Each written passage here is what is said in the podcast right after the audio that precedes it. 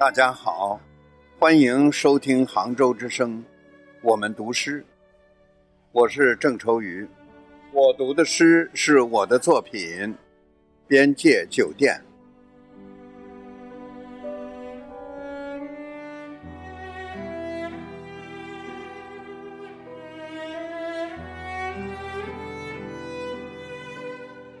秋天的疆土，分界在。同一个夕阳下，接壤处，莫一些黄菊花，而他打远道来，清醒着喝酒，窗外是异国。多想跨出去，一步继承乡愁，那美丽的乡愁，伸手可触及，或者就饮醉了也好。